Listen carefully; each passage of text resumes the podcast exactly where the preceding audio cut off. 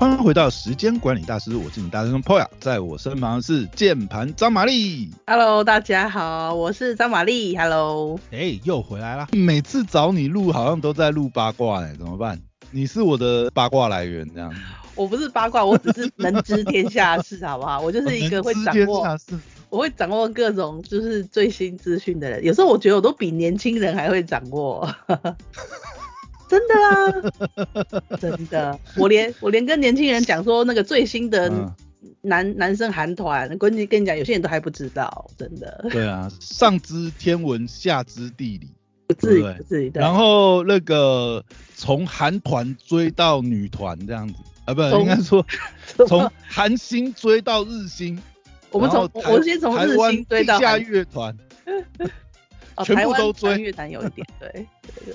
哎、你连台湾地下的那种独立乐团的那个场，你也是会去追，是不是？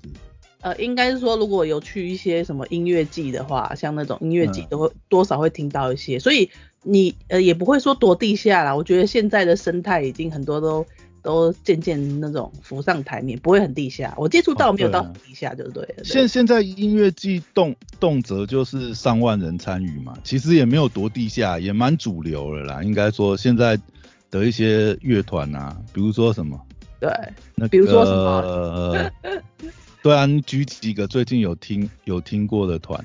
你上次呃不是跨年去听那个谁吗？那个叫什么来着？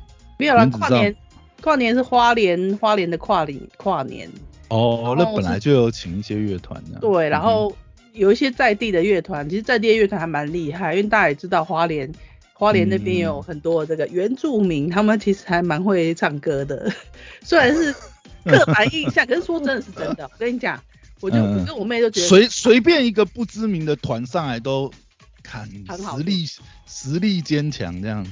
对我跟我妹说还好我们是来花莲，因为如果你去别的县市，不知道是听到什么样的团这样。哦，我还以为你是为了罗志祥。你看我就知道，我跟你讲，我觉得你算你算温和的。你知道我妹的朋友都怎么说吗？我妹的朋友都问她说：“你是白冰冰啊？”所以你们有现场 live 听到白冰冰的 First Love 哈？有啊，当然有。哇，现场就初恋到失恋的感觉都享受到了，哇塞，你赞说什么心碎的感觉，还是什么？哎、那一段我真的是觉得，哎、我真的觉得花莲演唱，呃呃，跨年的高潮不是罗志祥，是白冰冰。哎、你知道真的白冰冰 live 那一段啊，干，我真的是，哎、i g 然后 FB，我被刷一整排，你知道，想不知道都很难这样子，想没有被他打到都很难。我跟你讲啊，大就这个白冰白冰会唱这首歌，也是那个就是那一个、嗯就是这个跨年晚会的制作人吧，就联系窗口建议他加这首歌啦。好，哎、哦，所以其实他唱了蛮多首，只是大家都挑这一首来吐槽就对了，是不是？对，因为因为一般哦，一般在这种嗯晚会啊，或者是这些表演表演嗯，他们几乎会唱三首，几乎至少啦，两到三首。然后嗯通常都会唱他们自己的成名代表作嘛，然后打打一下新歌这样之类的。对，哪首歌？然后白冰冰嗯前面就是有那种像小林幸子一样，就是很大的这个礼服出现。然后他最后一首歌就是唱这个嗯 First Love，、哦，真的哦。对，所以他前面他前面也是唱演歌吗？对都演歌这唱他自己。前面都是哦他他正常的演歌。哦，OK OK，因为他把 First Love 也唱成演歌版呐、所以很多人就是吐槽这样。老实讲，我是真的有，我真的有听完呐、因为你知道吗？网络上面还有一个这个人称这个喜剧公道伯 黄豪平，你有看到他评论这件事情吗？有看到，有看到。对啊，他就是基本上他就是帮白冰冰，就是站出来，有点算是讲一个非主流的论述啦，就是说啊，大家都是台湾人，太多人都是只会酸这样子，不会称赞这样子，不懂得称赞，不懂得赞美这样。他明明听完白冰冰的演唱，觉得是一个很不错的演出这样子，啊，为什么大家都一面倒，风向都一面倒这样，在批评白冰冰这样？其实我觉得，其实我关觉得就是一个嗯梗，对，还有还有形象关系啦，对啊。对形自从这个白冰冰挺韩国瑜变成韩粉之后，好像白冰冰的人设就爆炸了这样子。就是已经整个 整个就是很 非常邪心的感觉了，对。对，他本来就是谐星啊。是没错啦，但是就是那种至少以前是觉得，哎，他是一个蛮会唱歌的人嘛。那到后来，对大家就会觉得为什么要这样唱？那那如果如果说就是，而且我觉得我觉得最好笑一点是很多人来批评他的日语发音，但是其实他只是用演歌的方式去演唱，他日文应该比大多数的台湾艺人都好吧？他是真的有去日本发展的呢。对不对？对呀，就是他早期，有曾经有人说他早期其实是去做做就是做餐厅还是做还是做酒店，我忘记了。所以你你你看这种应该是应该是酒店呐，因为他的服务业前夫是那个日本黑道大哥啊。对啊，所以他一定要讲日文。你服务业不会讲日文，怎么可能在日本活？对不对？就算你对啊，而且就算你日文讲不好，你去那种服务业，你你至少。会对话什么？你一定是流利的啊，对不对？对对。所以所以去批评他什么什么日文发音不好，我觉得这个 你你是 完全不知道白冰冰过去的经历，是不是？他在日本是发展很久呢，对不对？而且在日本应该当时啊，应该也算小有名气这样，毕竟也。毕竟也是跟江湖大佬这个结婚，对不对？新闻媒体也是会报的，好不好？然后演歌，演歌会有他的一些腔调嘛，然后在日本也有很多方言什么之类的。不过我要说啦，那天那天除了白冰冰，就是罗志祥嘛。罗志祥其实就是他真的，我就看到彩排啦，因为我后面对受不了了，我花莲一直下，你们先闪了，对不对？先闪人，然后罗志祥彩排真的是连续唱歌，很可怕。我我只能说。好，他真的是时间管理大师。他真的是唱现场，对不对？他上，而且很，而而且真的很猛，对不对？还蛮猛的，就是唱现场，然后又连续唱，我就觉得，哇靠！我而且是连连唱带跳。哎，你你会不会觉得，就是其实台湾，因为算像罗志祥，应该也算是资深艺人啊。他出道有没有二十年啊？应该有了哦。哎，有吧？那真的很久，是我小时候的偶像。对啊，哎，他其实讲起来，感觉还比现在一些年轻艺人那个，比如说还有动刀的感觉。可是像现在这个年，这个这个这个，好像今年啦，台湾红的就是《原子少年》。嗯嗯嗯嗯。对，《原子少年》，所以就是其实我跟我妹是要去看《原子少年》的。啊，《原子少年》live 觉得怎么样？live 我觉得还 OK。还 OK，他们是唱现场吗？不是卡拉放卡拉而已。目前啦，目前他们属于唱跳团体嘛。唱跳团体的话，目前都是一半电音的，就是垫底的垫，就是他们他们虽然有唱现场，可是背后还是会有电声音啊。对，这个我觉得合，这我觉得合理啦，因为他们是他们是有唱跳嘛。通常唱跳的团体，他不可能是纯现场，不然真的是。感太硬了，而且很有可，呃，很有可能效果也不好。对，所以那那个我觉得就是像你讲，他可能一半卡啦，但是他还是有唱现场，有电音，这个我觉得还可以接受，对，还 OK 啦，还 OK，因为形态不一样嘛。你说那种就是实力派唱，就是标榜他是实力派唱将，还是什么创作型歌手啊？应该我觉得最最可怕就是那种创作型歌手。哦，创创作型歌手的现场就就是真的是有有的有的就可能就真的很恐怖，对不对？因为因为他们可能是录音室里面调音出来，他们真的就强项不是唱现场啊。可是可是我跟你讲啊，那种唱现场然后还还收麦，就是收现场麦就很恐怖。没有，我我跟你讲，基本上会来出跑这种活动的，目前为止我有去看这些现场舞台的啊，这种创作型歌手啊。基本上都是算唱的蛮厉害的，真的吗？可是我记得，我记得我如果还有在跑台北跨年的时候，以前台北跨年，以前台北跨年很多大咖嘛，啊，我我被某位闪亮亮的肖肖姓女艺人 雷到，我现场真的好恐怖哦。谁呀？女艺人？对啊。闪亮亮的肖肖肖某某这样子，哦，他现场真的很恐怖。我宁可他就是电音一半放卡啦，他他那个时候不知道，我觉得可能也是以前会不会以前制作的单位，哎，可是他也开过好几次那种演唱会呢。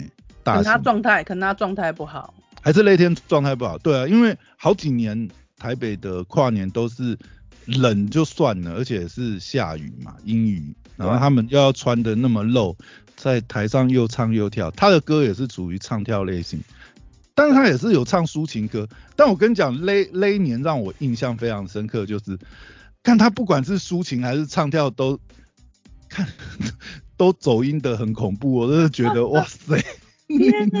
你你你这样子没关系，你你人在现场，我们看到你唱跳，你放卡啦，我 OK，不然的话，那那个在现场真的有点煎熬，你知道吗？听到那种，好吧，你真的是踩雷啊，你踩雷。我至少我听的这一场都还蛮厉害的，就是即即使是唱调也算是平平平稳的发挥，然后纯那种纯纯唱歌的来的歌手也都是蛮现场唱还蛮厉害的，然后还有一个。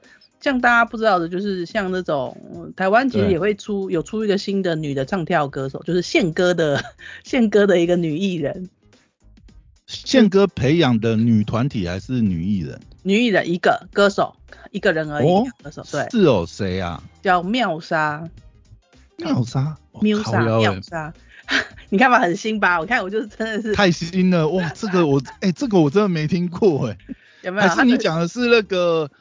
大尺度 YouTuber 米莎，不是啊，哎，不要这样子。马马上给马上给他错误的连接。反正总之啦，总之他妙莎现场唱是不错啦，只是可惜就是他那个音乐音乐曲风哦，就是还是很台湾。我只能说大家再加油。但是我们先回到正题啦，你刚不是讲到 YouTuber？哎，等一下，等一下，对对对，但是我要讲一下你最新的追星战绩。听说你这周日要去看魔兽哈。我哎，你真的什么都追，你乐团歌手，然后那个脱口秀，对不对？然后篮球你也在追。因为我要跟各位说，看现场表演的感觉真的很不一样。真的吗？这种这种现场表演的东西，对，篮球也是啊。你说篮球就是要在现场看那个肌肉对撞，然后对那个。篮筐这样子被抓起来摇来摇去，然后坐在场边，球员的汗还拨到你身上，这样 还会爽，对不对？是是这样吗？或是上次有人运球运运，整个人滑在地上，在滑在地上滑行几分，没有还没有到几秒几秒钟那样，而且刚好刚好是一个比较胖胖的球员，所以整个 哇过分，没有。是桃园云豹的啦，然后总之我就觉得，哎，这不是桃园云豹，对不起，我看错，那是看我是看 PLG 的，因为我去过一次 PLG 的比赛，所以我就觉得 T1 应该也是可以，尤其给我给 T1 一个机会这样子，对对对，这样，要不然其实 PLG 我真的觉得还不错这样子，尤其是魔兽，对不对？有魔兽加持。问题是，你知道我们这个票呢是从魔兽来台湾的那天就抢了。然后好不容易抢到，一下他他好像大概十月还是十一月来，然后我们我们就抢到一月，就预定台北的台北场次的门票就对。对，但是各位就是我还不确定自己会看到魔兽。你说你说什么看到在场边？我不要啊，他要上场啊。没有啦，你你可以你可以在开赛前他练头的时候跑过去跟他合照。我觉得魔兽蛮亲切的啦，应该都会跟你们跟那个现场球迷合照这样子。我不要，我要看他打球，我要看他打球。但但我我要跟你讲，你可能有呃七八成的机会看不到，因为听说魔兽现在的状况是，他可能会休到那个农历年后，而且这一场是在那个客场嘛。啊。又又有一个说法是说，可能魔兽以后都只打主场。感觉真的是，我真的觉得云豹在。哎，这个是欺骗欺骗球迷哎，像我像我周遭也蛮多那个篮球迷啊，有有像你这样子强调啊，我我我记得上一次啊，最气的就是上一次，上一次明明是就是三连战嘛，结果前两场魔兽都有打，结果在主场那一场魔兽竟然没有上，你知道很多人，我周遭也有球友就是特别去买了那一场主场的。因为主场是礼拜天嘛，对啊，主场能不上吗？时间对，时间也比较刚好啊。然后结果去那一天看魔兽整场没上，真的是气炸了。那真的是气炸呢。我知道气前面你就是因为魔兽已经那个时候已经休，好像也是休快一个月吧。然后有复出嘛，前两场都有复出嘛。然后你这连三连战主场，而且他之前是有预告说魔兽这三连战都会上哦，结果礼拜天那场没上，靠！他有买到那场就是票的那一场明明有登特别赶去的人真的是生气呢。他有登录初赛哦，但结结果他个人没上场，真的是。对啊，而且是很，而且是赛后才跟大家讲，就是说哦，因为什么什么赛前的检查，然后呃，一直到中场都还有给医生检查，就是说评评量，就是说魔兽有没有办法上场，然后医生那边的这个呃建议是不要，所以他们才没有让魔兽上。那但你但你就觉得看，你都宣传成这样子，所有球迷对不对？老实讲啦，我我我讲真的，啊，你就上魔兽上去折返跑跑个五分钟，然后说 魔兽突魔兽突然身体不适，所以 没办法上场。你觉得要演也演一下，是不是？对对对对对，让让让现场就你你你至少让魔兽在场上出现一下吧。然后魔兽整场就在就在场边呐、啊而且他那天他那天是有穿热身衣哦，热身球衣哦，所以大家都觉得他可能会上这样。啊。哎呀，我是我在想啦，我是我说真，因为他刚开始来的时候，我记得他前面都有都有嗯。出赛嘛，然后我我印象有一场，因为我也是看 YouTube，我他真的是扛全场啊，他几乎全场就是就是他刚来台湾第一场赢的那一场啊，嗯，我有点忘记，逆转胜那一场，因为那一场他真的就是看那个变成台湾 LeBron James 啊，来到台湾以后就变 LeBron James，一一个人带球从后场一条龙杀到前场，对不对？你就觉得很夸张，你就觉得就觉得云豹的后卫在干什么？就他在后场抓篮板，然后呢 也也没有要也没有意思要交给后卫推进到前场，自己一条龙带过去，然后直接 cost to cost，然后扣篮，勒球真的是年度最佳好球，魔兽个人年度最佳好球。所以我才觉得说，我才觉得说，就前面太超啦，前面他那样子的时候，我们都还觉得说，我跟我妹都觉得还说，哎呀，他拿这个钱还要来这样子，是血汗劳工。现在不是哦，现在我觉得他根本是来打工度假的。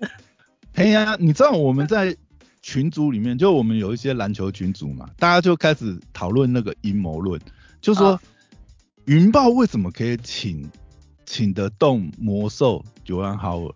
因为呢，他们签的可能是这个有上场次数限制的这个合约，就说其实他们，比如说可能就是打十场这样子，然后云豹自己安排要打哪十场，没有啊，这个完全是道听途说的阴谋论，对不对？没有任何证据。但是你知道吗？就是觉得太扯了，而且，哎、你钱太讲强多，你讲强度来讲，NBA 的对抗强度跟台湾的对抗强度差太多。就算真的魔兽打的时间比较长好了，那对抗强度也不是在同一个 level 吧？有那么容易受伤吗？虽然说 Howard 今年，哎、他好像是刚过三十八岁生日嘛，对，虽然说他年纪真的是有大，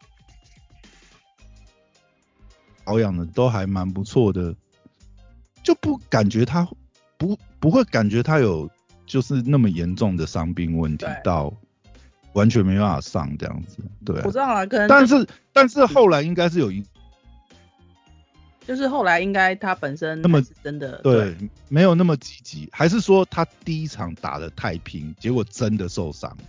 就前面他太久几场他都有出来啊，他太久，他太久没有打比赛嘛，然后一来台湾，他可能自己也很想要求表现，结果前面太拼，然后真的就是有累积伤害，也不知道是不是因为这样。对，因为但是你前因为前面其实前面一定要拼一下，因为你也要跟队友合啊。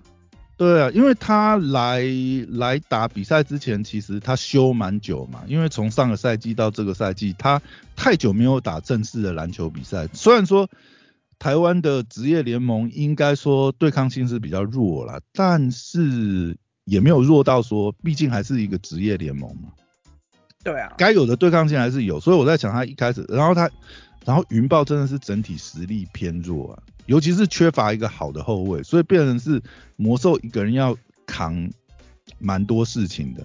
啊，篮板也要抓，得分也要估，对不对？一个人要打五个位置。对啊，然后对手一定都是轮番包夹他，对不对？对，到后面真的是，哎、可是可是我看轮番包夹也防不过他、哎，很难。没有呢，后面有一个场次，就是对手是派两个现在台湾最高壮的这个中，那就真的没办法，因为一个七尺四，一个七尺，哎哦，一个七尺三，一个好像是七尺一吧。啊。他对上哪一队的时候，我有我有点忘记，那个那个对方其实掉了两个，连 NBA 现在都没有这么高的身身高呢，因为那两个真的就是。身高身材够啦，但是就是比较移动比较慢这样，所以那我觉得很辛苦，也没有办法在 NBA 生存下去。但是你看，你要调动两个人力来防他，很辛苦。对啊，所以以 Howard 现在的状况来讲，他其实又要受到呃每一支球队的针对，要打出好成绩也不容易了。嗯，对。好，讲回来，刚才都讲这个跨年八卦。哎，我们来聊一下二零二三这个放闪的明星艺人及 KOL 好了。好，嗯嗯，哎，我觉得这今年真的是好像一开一开春就喜气洋洋哦，就 还蛮多明星艺人的喜讯就是爆料出来。对啊，哎呀，先讲一个好了，就是这个应该是 YouTube 圈还蛮。蛮大的新闻吧，就九妹在那个一月一号的时候，就是好像是哎，他好像是半夜还是凌晨的时候发的吧，就是发他跟那个尼亚公开认爱。你你对这个九妹这个公开认爱的举动有什么感想吗？嗯，感想哦，因为我很我我我首先就是。我有看新闻嘛，然后看新闻之后才发现说，哎，不是刚交往，而是居然是交往了一两年了，然后才公开。对啊，哎，其实这个事情呃，在网络已经传很久，而且一年多前就有被人家爆料。虽然说他们现在公开是说，其实他们已经交往两年，可是一年多前就有网络上在 D 卡，哎，应该是 D 卡哦，好像最早不是 D 卡，最早是在什么？我忘记在哪里有一个叫键盘科抠男的，然后他就是比对九妹跟尼亚两个人的 IG 线动啊，然后 FB 啊，还有一些影片，就是他们休假的时候，然后好像还有一起去搭船出海啊，然后他们就是有那种呃，虽然没有两个人合体的照片，可是因为背景然后场地都一样，然后就被人家比对出来。所以其实一年多前，一年多前就有在 D 卡上面就是已经被广泛讨论，但是他们都没有公开正面承认这样。对。哎，我想问一件事情，因为我那一天就是呃，我我也是发 FB 嘛，我才发觉我们周遭有一个共同好友，他竟然是九妹的粉丝，我真的是蛮吃惊的，因为九妹的形象，我知道，我知道，因为九妹的形象来讲，我。因为我有听过有人，就是女性的友人，就是评论九妹，就是说她真的没办法，九妹的影片她觉得题材很有趣，但是她看到九妹的脸就看不下去。也有人是这样评价，啊，我不知道你你对九妹的看法是怎样？我对他的看法，嗯嗯嗯嗯，我对于他没有。我说如果以如果以他的外貌身材或者是什么，先不要管他这个。开 多少呀，或者是开特斯拉这样，他好像最近换成特斯拉嘛，哎，还是他换成宾士，他好像最近是改开宾士五百。其实其实这方面的条件很诱人啊，但是，好，先先不要管那个，我们先先看说，如果就九面的外貌啊，这个颜值这些呢，以你的看法，就是他不是那种会会让人马上就想扑上去的啦。哦，即使他后来健身以后，健身有成。瘦身，然后变成有他有一阵子是健身健得很轻嘛，对。虽然现在虽虽然现在复胖回来啊，对。但是可能是幸福肥嘛，因为已经那个已经找到新的对象，可能不用再努力。但他如果健身的那个样子，觉得还可以吗？他瘦下来的时候是蛮清爽的啦，可是他瘦下来的那个样子，我跟你说就是。嗯，胖瘦是一件事，但是他的穿衣风格永远都是那个，没有改变。有啦，他那个时候健身的时候，他就还蛮常穿那种健身服的啊。健身服装，然后有节目节有展现啊一下他的肌哦。你说节节目上他不会刻意改变他的穿衣风格哦，就是还是那种什么花嗯穿什么花衬衫啊什么之类的。哦，所以你觉得他是被他的穿衣风格影响到？他穿的就是要么就是宅男系，要么就是 不太适合符合他的这个呃颜值的穿搭，是不是？你觉得他是败在穿搭？没有啦，就是嗯。我个人而言啦，个人而言还是觉得他就是还是有，我觉得这没有不好，只是以以我的嗯。感受来讲，他就是有还是有一点那种土豪的味道啊，土豪的味道。我没有贬义他啦，我是、哦。我是以那个你说他就算带一个什么什么罗雷，也是没有办法改变那个气质，反而是增加了土豪的气质，就对了。对，这个没有不好，这没有不好，有些人就会喜欢。然后，那至嗯于我那个朋友，我们那个共同朋友，他到底欣赏他哪一点，我还没有仔细问过。但是他你很好奇，对不对他？早早先就有跟我说他很怕九九妹了，那 真的假的？哇，真的很怕。但是我跟你讲，但是我另外一个朋友，我另外一个朋友呢，我有另外一个女生嗯朋友呢，她就是超讨厌九妹。为什么？哎、其实我觉得，我觉得我我是还蛮喜欢九妹的，因为我觉得不不喜欢她的女生会觉得她蛮屌的啊。就是，她觉嗯。不喜欢她的女生会认为她是一她是某种形态的钢铁直男。他是钢铁直男啊，没错啊，他他一看就是我们这个宅男同才之辈这样，所以我们看到九妹都很有亲切感的、老难老怪实讲，老实讲，他健身变瘦下来那段期间，其实我觉得他可能反而有点掉粉，因为他以前胖胖胖一点啊的样子啊，其实是比较，我觉得是比较亲和力比较够，然后比较容易让人觉得他是一个无害的这个小生物，这样角落生物这种感觉。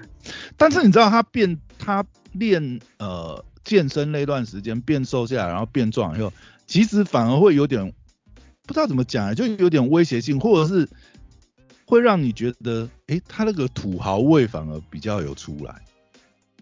可能是你们男生这么觉得啦，对啊，对对对对对对对对对。因为当初、啊。当初会追他的人，并不是因为他，譬如说他很会健身那种嘛，跟那种内挂，对对对，他原本的粉丝本来就不是内挂人，所以就是对。会会他的粉丝应该就是跟他同一类，很很像他同一类的钢铁直男。但是他其实那个时候，我觉得他也算是应该算也有激励到蛮多，可能就是天生体型就是比较壮硕的人吧。因为他那那一阵子，他虽然是为了接叶飞，因为他接了某某个这个算是呃智慧型手表的代言嘛，所以他那个时候还有挑战跑马拉松啊。虽然说他跑了，好像他不知道是跑十公，好像先去挑战十公里吧。他是说最终的目的是挑战全马，可是他挑战十公里就已经受伤了，所以后来好像也没挑战上。但是他也就是那阵子开始，他后来受伤之后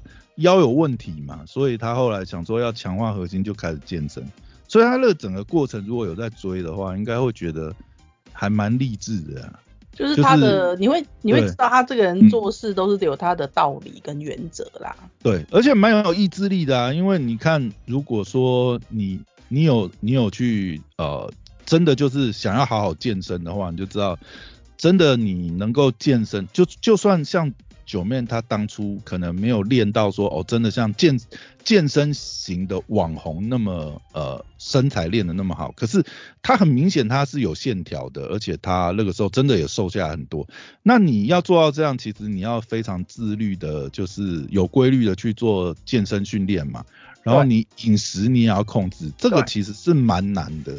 而且再加上你看，他已经是那么红的百万等级的 YouTuber，他有必要这么大幅度改变他原来爽爽过的人生吗？对不对？对啊其实其实这个意志力也蛮强的呢。而且你看他常常做这种什么美食啊，比如说他不是就是要对决，常常去做。美食的开箱，平价的这个食材跟昂贵的食材，哎，他常常也是要做这种美食节目，那难道你都不吃不喝吗？对不对？你你你拍完了，然后旁边对不对，总是会有一些料，对不对？或者是餐厅招待什么，你你不会想要大吃大喝一番吗？所以我觉得他很难呢，他他真的要维持那种。呃，就是呃很节制的饮食控制其实很难，所以我我觉得他那个时候其实是很痛苦。对啊，他现在应该是有点比较放飞自我，就是他应该，我觉得他或许他还有在健身，但是他饮食控制一定是没有那个时候那么那么克制啊。对。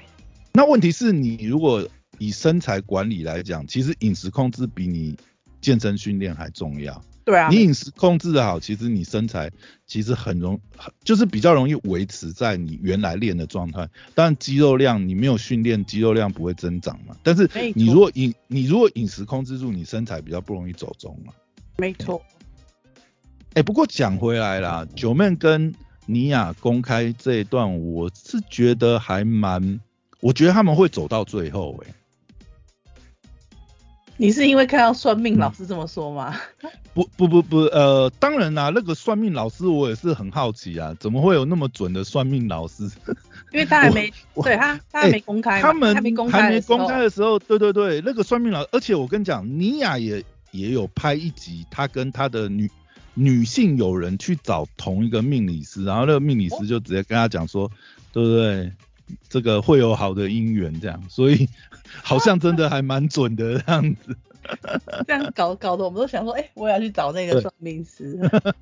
但我不是因为这个啦，因为你知道，我觉得第一个九妹年纪也到了，你知道吗？九妹是三十，我看一下，九妹现在是三十四岁吧？对，九妹是三十四岁。然后尼亚，我本来。不知道尼亚几岁？我后来查到，他其实很早之前有在那个 low 版 LOL 啊，哦，因为他以前是直播主出身嘛，他后来去当了 AHQ 的队经理，然后呢，很早很早之前哦，他那个时候实况组的游戏 ID 还叫什么秘书皮小姐，他其实那个时候有就是宣传他的那个呃直播频道，他那个时候说。她已经是大四的老妹，然后最近刚开始开直播。那如果用那篇贴文来推断的话，因为那篇贴文好像，反正那篇推文的时间我我有点忘记，但是推算一下，她现在年纪应该是大概是二八到二九左右。哦，因为她那时候大四嘛，所以他们两个年纪其实都差不多。因为二十九岁对一个直播主来讲。因为尼亚并不算是非常，如果比较的话，因为其实九妹的口味你会发觉还蛮一致的。他上一任是咪菲嘛，咪菲也是直播主啊。对。啊，然后也是 YouTuber 啊，然后其实咪菲跟尼亚年纪也是差不多，咪菲好像大一点嘛，咪菲现在应该是三十出头了。嗯。可是差不多，然后你知道能够当直播主就是。先决条件就是身材必须要有傲人之处，这样。对。但是如果能不能红，因为其实来比较的话，这一点也是大家会去比较，就是说，如果以咪菲跟妮亚，就是直播主的角度来讲，当然咪菲比妮亚红太多了。是啊。但是身材来讲，真的是没有输哦，甚至妮亚的身材或许，当然啦，也也不是说。要看整体嘛，那妮亚的整体真的是，如果就身材来讲，真的是，哇，真的是，就是九妹的，真的很强，教的，你们教的女友身材也都蛮好的啦，真的真的真的，哦，真的是那个身材真的是，而是而且她真的也是有出血针啊，可以出血针级，对不对？这种身材会跑到哪去？但是但是我觉得他们会，我觉得他们会走到最后是第一个是，因为九妹自己也教过很多任嘛。然后妮亚这种直播主不用不用讲啊，一定也是很多人，他们都是已经有非常多人经验，然后到这个年纪也是适婚年纪，而且九妹之前就有讲过，她跟咪菲类断之后，她就不再想要公开了。好，这集先录到这边，下集我们再聊聊二零二三公开放闪的艺人明星以及 KOL。喜欢这集内容的话，请帮我们留言、按赞、加分享。在 Apple Podcast 按下五星评价的话，二零二三会行大运、发大财哦。好，拜拜。